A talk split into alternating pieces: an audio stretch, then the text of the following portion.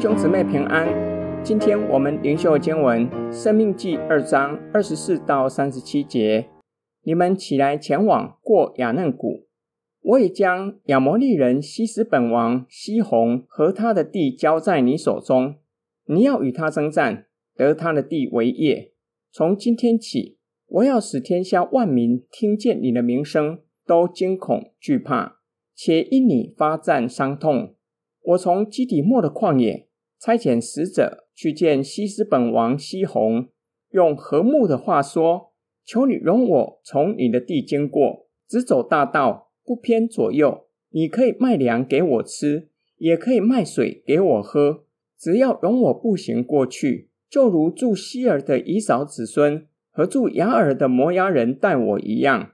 等我过了约旦河，好进入耶和华。”我们神所赐给我们的地，但西斯本王西宏不容我们从那里经过，因为耶和华你的神使他心中刚硬，性情顽梗，不要将他交在你手中，像今日一样。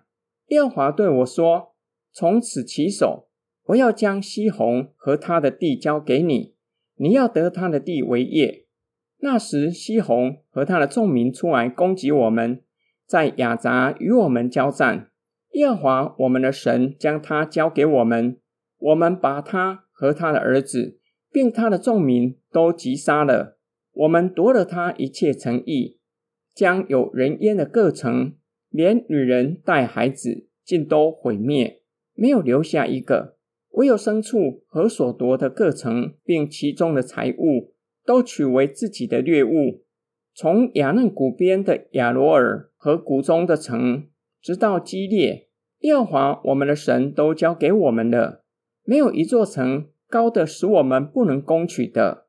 唯有亚门人之地，凡靠近亚伯河的地，并山地的城邑，与耶和华我们的神所禁止我们去的地方，都没有挨近。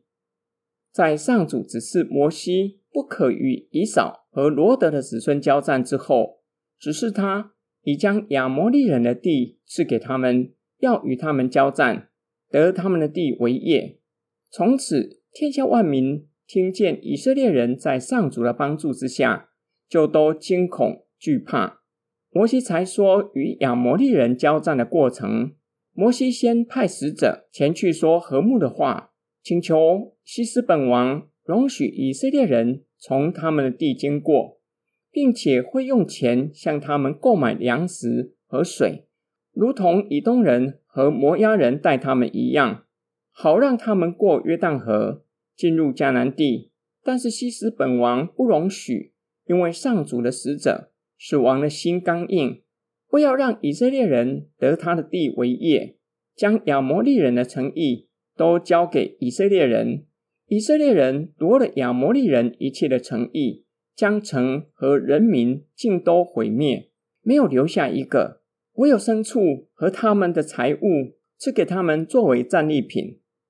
今天经我的默想跟祷告，以色列人在约旦河东取得第一场胜利。